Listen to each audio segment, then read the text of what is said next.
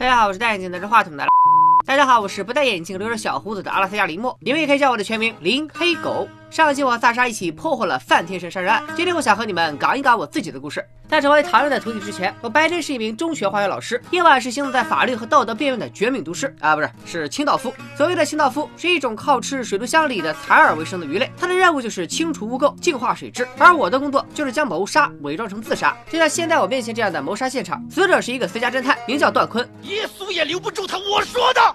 坤坤的舌骨断裂，脖子上有明显伤痕，应该是被人从身后勒死的。我的任务是制造出密室，并将他伪装成上吊自杀。另外，坤坤身上居然携带了五块损坏的手表表盘，各自停在了不同的时间点。我还从他的身上闻出了两种烟味，一种是骆驼牌，通过搜出的烟盒判断这是他常抽的牌子；另一种则是很少见的进口薄荷烟。我还从坤坤的指甲里发现了一些纤维。哦，对了，还有最后一处细节，坤坤养了一只猫，而猫在主人死去二十四小时后就会开始吃主人的尸体。为了给坤坤留具全尸，我把他的猫放生了。也许会好奇，我为什么会和这么一份不光彩的工作扯上关系？这一切还得从我的童年说起。我出生在一个富足的日本家庭，父亲是推理小说家，妈妈是演员。没事，我就和父亲去夏威。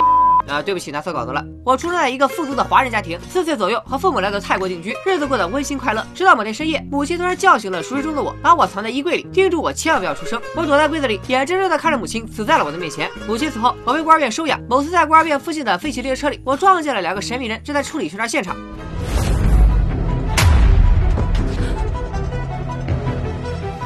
拜拜。还没走破嘛？他们路子，不用买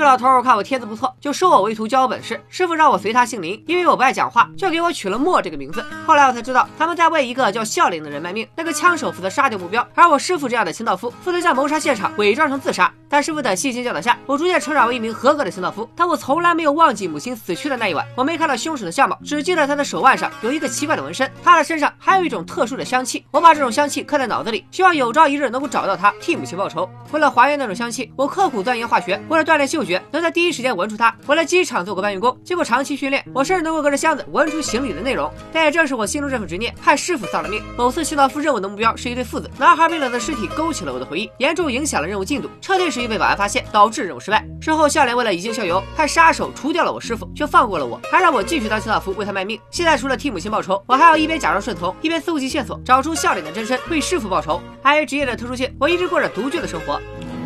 不行，呃，我并不是你们以为的猎头术士。这个女孩叫小艾，也是一个孤儿。她有事没事就来我这儿蹭吃蹭喝。除了漂亮，她唯一的特殊之处就是能通过肢体语言和叫声和猫沟通。我知道你们想吐槽这个设定有点扯，但是没办法，现在不搞这种中二的东西没收视率啊。小艾告诉我，最近有怪东西在我家周围出没，叫我注意安全。我寻思着，方圆十里最怪的就是你了吧？作为一个优秀的男人，我从不把工作带回家。告别了小艾，我独自来到一处废弃仓库，这里才是我真正的秘密基地。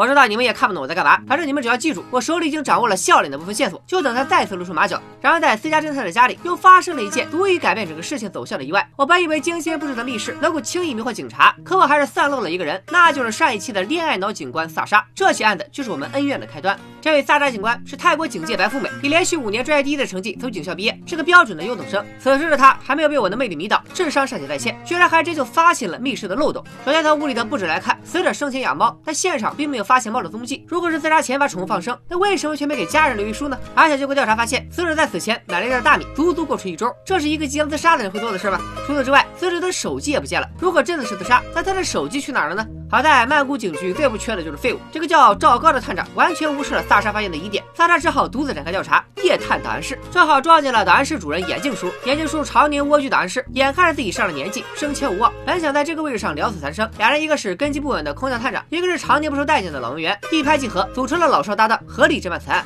一转眼三天过去了，萨莎那边毫无进展。我等候已久的机会倒是来了。笑脸为人谨慎，从不直接和我们联络，而通过路边的小广告发布密文，单方面下达指令。我从路边的小广告里破译出笑脸留给我的信息。下一个任务就在今天午夜十二点，地点是上海大厦的三零五室。夜幕降临，我准时抵达上海大厦，还在半路上帮助了一位坐轮椅的老人。我的办法，我就是这样一个五讲四美三热爱的好青年。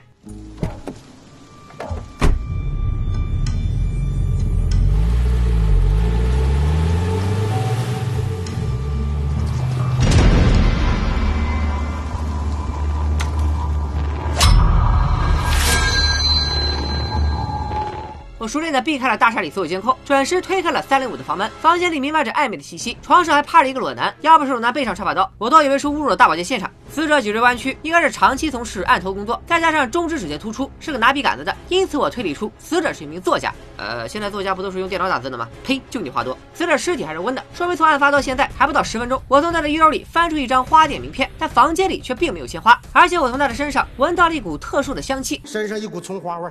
应该是一种香水味，还没来得及展开进一步调查，我就闻到了警用手枪独有的硝烟味正在逼近。案发不到十分钟，警察就出现在案发现场，答案只有一个，是凶手报的警，而目的就是陷害我。好在我身手敏捷，成功逃离了现场。我故意避过了所有监控，本以为一切天衣无缝，没想到还是被萨莎找到了盲点。他调取了录音汽车的行车记录仪，记录仪刚好拍下了我的脸。警方还在现场发现了把凶器，已经送去鉴证科化验。既然凶手要陷害我，那不管他用了什么伎俩，凶器上必然会有我的指纹。警方顺理成章的将我作为嫌疑人全程通缉。除此之外，萨莎还调查了上一个死者私家侦探坤坤的行车记录仪，发现他每天都会去一趟朗廷公寓，而酒店案的死者恰好就住在这个公寓。萨莎凭借直觉判断，这两起案子一定存在某种关系，只有找到我才能查清案件真相。但此时的我还被蒙在鼓里。第二天一早，我通过在死者身上搜到的名片，找到了一家名为“玫瑰的名字”的花店，也就是在这家店里，我遇到了这辈子最难忘的女人。你是谁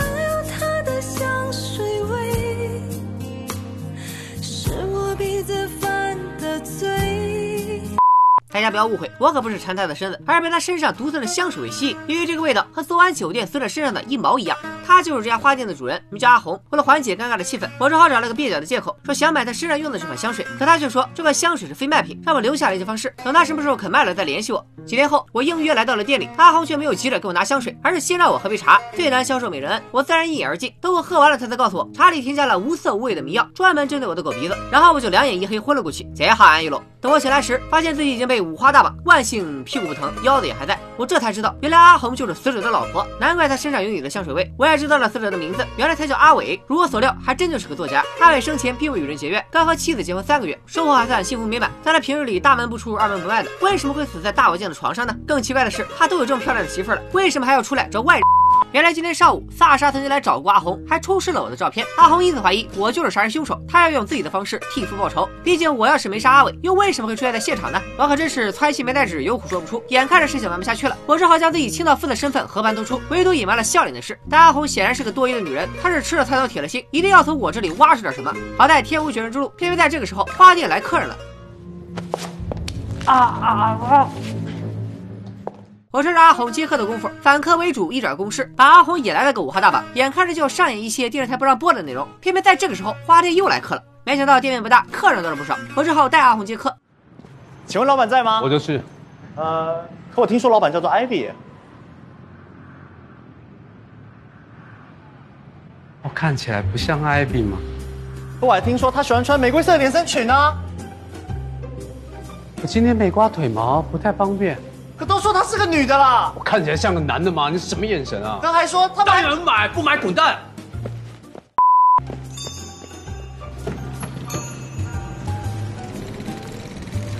你怎么来了？没想到这位客人不是别人，居然是我自己的学生。他是新来的转校生，看来戴着牙套傻乎乎的，就叫他牙套妹好了。牙套妹人生地不熟，又不善交际，所以在学校里经常被人欺负。前几天我还顺手帮他解过围，可他来找我干嘛呢？补课吗？而且他怎么知道我在这里呢？我心里直犯嘀咕。只见他掏出一根黑油鹰，当场就要以怨报德，欺师灭祖。原来他根本不是什么转校生，而是笑脸手下的杀手，假扮学生只是为了接近我。而且从他使用的凶器来看，杀死作家阿伟和我师傅的应该就是他。我是清道夫，又不是屠夫，根本不是牙套妹的对手。千钧一发之际，还是阿红挣脱束缚救了我。我俩手牵手，一步两步三步望着天。暂时逃脱了牙套妹的追杀，不过眼前这位美女反而激起了我的好奇。威胁、捆绑、拷问、跑路，样样精通。这个阿红不简单啊！看来我得想办法摸一摸她的底裤，呃，不是摸摸底。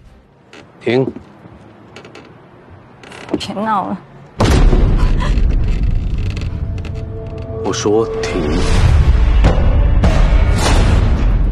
在我的胁迫下，阿红说出了她的故事。阿红和我一样都是华人，十四岁那年随着母亲来到泰国，从此开始一段黑暗的童年。他遭受继父的性侵，母亲也死于家暴。阿红为了养活自己，从事过各种职业。本以为他的一生就会在浑浑噩噩中结束，命运却在此时和他开了个玩笑。他被笑脸胁迫，加入了笑脸的组织，成为了笑脸的工具人。关于笑脸的犯罪模式，我很清楚。笑脸手下有很多像阿红这样的美女，他们勾引富豪，和富豪结婚以后，笑脸就派出牙套妹这样的杀手杀死富豪，再派出我这样的清道夫，把谋杀伪装成自杀，寡妇们就能继承大笔。遗产。看阿红这么老练，应该已经干过不止一片了。我发现阿红的耳朵后面有一块伤疤，很明显是为了遮掩纹身。阿红说，那就是笑脸给自己纹的。笑脸通过这种纹身来彰显自己的所有权。虽然阿伟只是个穷作家，但阿红对阿伟确实动了真情，于是他洗掉了纹身，打算脱离笑脸的控制。当看到阿伟冰冷的尸体后，阿红终于下定决心，不仅要脱离组织，还要想方设法报仇。我知道你们肯定不信，张钧甯这样的大美女怎么会爱上一个龙套呢？但我当时还真就信了。哎，你最好站稳了，否则只要我脚一踢，你就会跟这个板子一起。场面一度非常尴尬，阿红也用同样的套路套出了我的目的，那就是杀死笑脸，为我师傅报仇。现在我们的目标一致，自然而然就成了搭档。为今之计，还是得先找个落脚点。俗话说，最危险的地方就是最安全的地方。我就带着阿红回家了，惊不惊喜，意不意外？私家侦探坤坤一直在跟踪阿伟，那五块坏掉的手表，应该就是他用来确定阿伟出行规律的道具。但笑脸组织的目标一直以来都是富豪，这次为什么会挑上一个穷作家？要么是阿红有事瞒着我，要么就是阿伟这个龙套还真就有什么特殊之处。找到笑脸杀阿伟的原因，也许就能找到笑脸。一眨眼天亮了，我们之间什么都没发生，没别的意思，我就是表达一下内心的遗憾。我们正吃着早餐，不小心忘了每天准时报道的小爱奸情啊，不是恋情暴露，被他抓了个正着。更加没想到的是，萨莎居然也找上门来。更更更加没想到的是，牙套妹也来了。我的异性有点太好了吧？这仨女人肯定不是来我家打麻将的，有来查案的，有来插我的，有来插科打诨的，一时间乱作一团。乱战过后，丫头妹双拳难敌四手，逃之夭夭。我则救下了险些坠落的萨莎，并想方设法让她相信我是无辜的。我会用自己的方式自证清白。萨莎其实也觉得案情蹊跷，决定和我暗中合作，联手破案。现在我家已经不安全了，阿红的店里多半也有人盯梢，我们只好去我真正的老巢暂避。风头，虽然手下有很多像阿红这样的美女和像我这样的清道夫，但同一时期他只会使用一个杀手。最初我经手的案子都是枪杀，杀手叫老莫，就是我小时候在废弃车厢里见过的枪手，和我师傅私交甚密。后来老莫突然失踪了，接替他的人被我称为绞杀者，喜欢用钢琴线绞杀目标，之后绞杀者又被牙套妹干掉。刚才也说过了，从伤口和现场来看，我师傅和阿伟都是被牙套妹所杀。笑脸以往的计划都非常缜密，只有最近两起案件除外。首先是作家阿伟被杀案，笑脸的目标都是富豪，通过骗婚和谋杀骗取家产。但阿伟只是个穷作家，笑脸为什么要杀他？再就是私家侦探。坤坤被杀案，我之前提到过，笑脸为了避免暴露自己，都是用密文联系杀手和清道夫，这也就导致他安排任务的时效性很差，无法应对突发事件。所以我推测，坤坤一定是知道了笑脸的什么秘密。笑脸当时手上没有能用的杀手，所以只能亲自出马杀坤坤灭口。从这起案件查起，就有可能找到笑脸。我和阿红冒着暴露的风险来到了坤坤家里，可还是来晚了一步。屋里空空如也，东西都被警方搬去了警局。我们能得到的线索少之又少。害怕当晚下着暴雨，所以坤坤家里留下了他的泥脚印，有进有出。看来他在家里逗留的时间很短，似乎有什么要紧事要出门。除此之外，好像也没有。其他线索，但我总觉得遗漏了一件非常重要的事。又不是所有的线索都有味道的。没错，不是所有的线索都有味道。我过于依赖自己的狗鼻子，忽略了坤坤的房间里没有半点油烟味，连燃气管道都没接上，说明他从来不做饭。那他为什么要买大米呢？答案是吸水。当晚我搜寻现场时，并没有找到坤坤的手机。那么手机不是被凶手带走了，就是藏在某个不易被人发现的地方。再加上当晚下着大雨，坤坤的手机很可能进水了。买大米也是为了吸干手机里的水分。也就是说，现在坤坤的手机就在那一袋大米里。实际上，大米的吸食效果还不如麦片、方便面和猫砂。坤坤作为一个养猫的人，家里肯定有猫砂，他完全没必要。出门买大米，哎，伪科学害死人啊！超市数据显示，坤坤去买大米的时间在晚上八点四十分，而我到达现场处理尸体时是十点整。根据尸僵判断，他刚死了四十分钟。咱们做个简单的死预算就能知道，不管坤坤去哪儿了，往返路程都不可能超过二十分钟。那么现在我们可以得出两个结论：第一，手机里的东西很重要；第二，坤坤出门是为了打电话。我和阿红分头行动，寻找坤坤当晚用过的公用电话。可周围唯一的公用电话在超市，超市员工却表示当晚并没有见过坤坤。正当我们一筹莫展之时，原来房东那儿有电话，当时坤坤也确实用这台座机给某人打过电话，但是房东没听到他的通话内容，而且这种老式座机是没有通话记录的，线索看似中断了，但对我来说已经足够。现代人对通讯工具的依赖性很强，甚至连电话号码都懒得记。但当晚坤坤打电话时，并没有带号码本，这说明坤坤当时拨通的是大家都知道的号码，也就是报警电话。当然，这种推理还是有一些蒙的成分，万一坤坤的记忆力跟奇蒙的小子一样，我就玩脱了。但是现在也没有别的线索，只能先如此假定。坤坤刚报完警，不到半小时就被杀了，说明笑脸第一时间接到了报案信息，所以我们可以假定笑。脸在警局有内应，或者说笑脸本人就在警局。我委托顶级黑客 Kiko 帮忙调查，发现坤坤被杀当晚果然打了报警电话，但是报警数据被人篡改了。当时接到坤坤报警的根本不是警察，而是笑脸，所以笑脸曾经在接到坤坤的报警信息后，短短十分钟杀了他灭口。但是泰国警局的防火墙强度很高，比 Kiko 的技术都很难在短时间内攻破。这两件事说明：第一，笑脸一直在监视报警记录；第二，他是从防火墙内部修改的记录，再次印证了我们的推测，笑脸就在警局里。既然牵扯到警局，萨莎可能帮得上忙，我安排小艾去警局联系萨莎。至于我和阿红，还有更重要的事要做，那就是谈。恋爱，案子要破，恋爱也要谈。那一晚多云转晴，那一夜我们聊了很久，然后我俩就开始切磋了起来。不该嗅到她的美，擦掉一切陪你睡。这和怕没什么关系啊，就是想告诉你们一下，嘿嘿。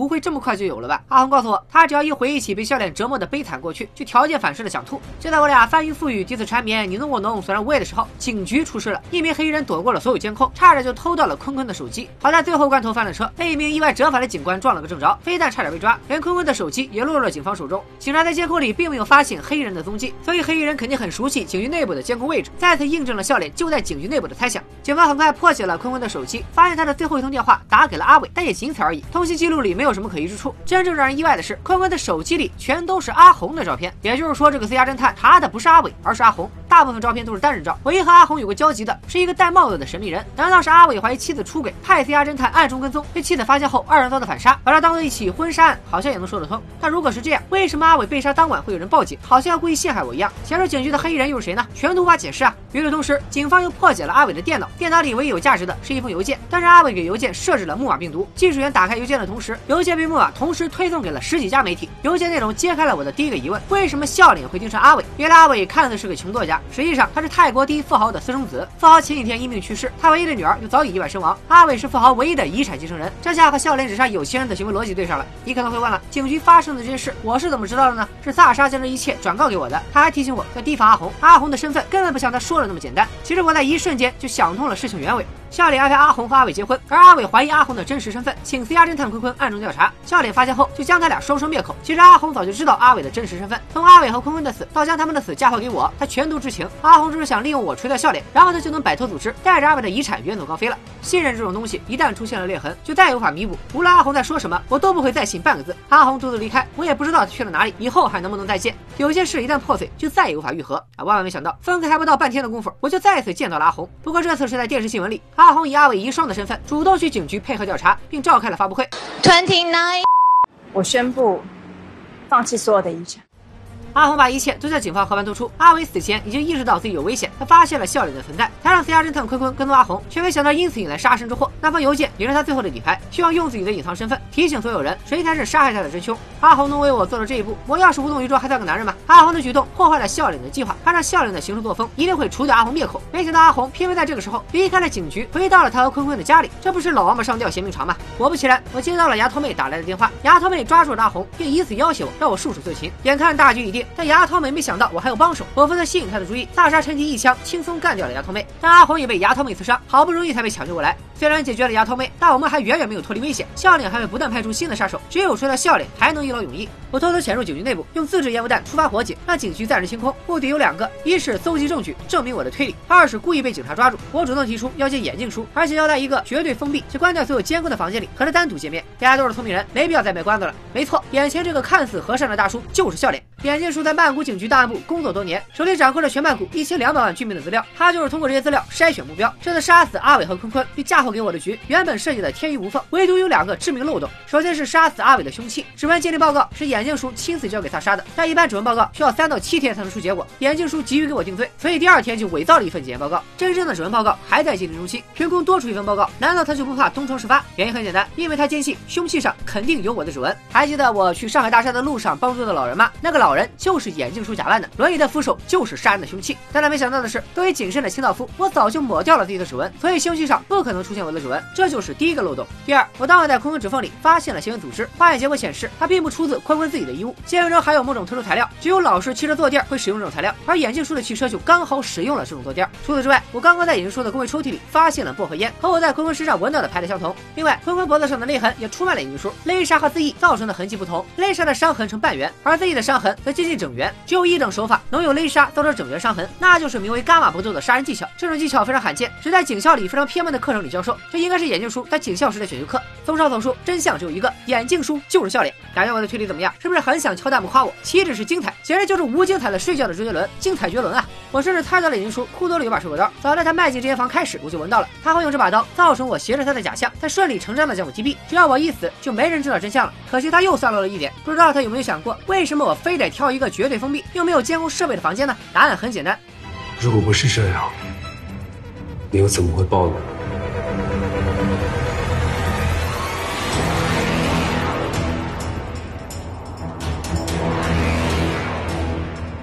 想跟文颂警官单独聊聊。行，你先出去，我搞定他。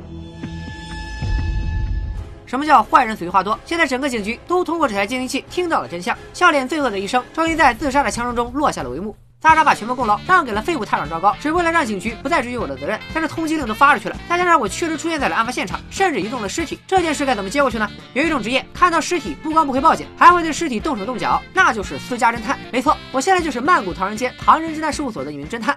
把这放在我身边，侵害我的隐私，践踏我的尊严。不要工资，不要分红，所有盈利所得全部归你。另外每个月还孝敬一万株供您消遣。什么军演？老徒弟，成交了。事情看似是解决了，但我心里还有一根刺卡着，我始终想不通笑脸最后说出的那句话到底是什么意思。林墨，其实咱俩是同一种人。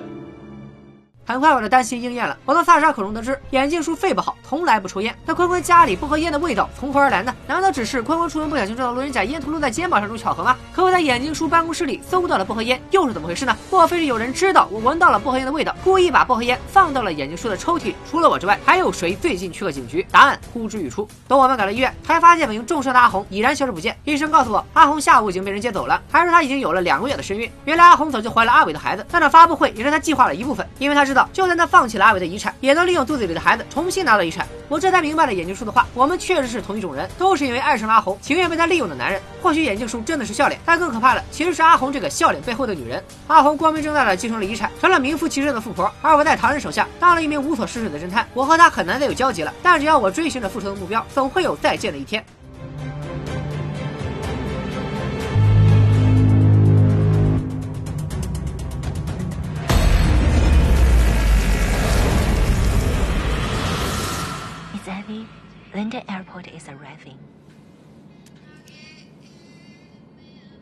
Thanks. 在善恶之间，我选择善，但这是一条充满了恶的道路。这就是我林黑狗的故事。我的故事到这里就告一段落了。接下来的第九到十二集说的是别人的故事。实话实说，演的都是些什么玩意儿？呃，当然大家要是实在好奇，我也可以请我的好朋友偏偏给大家好好吐槽一下。只要这个视频的点赞能过五万就成，没错，就这么便宜。想看的就快来点击吧。拜了个拜。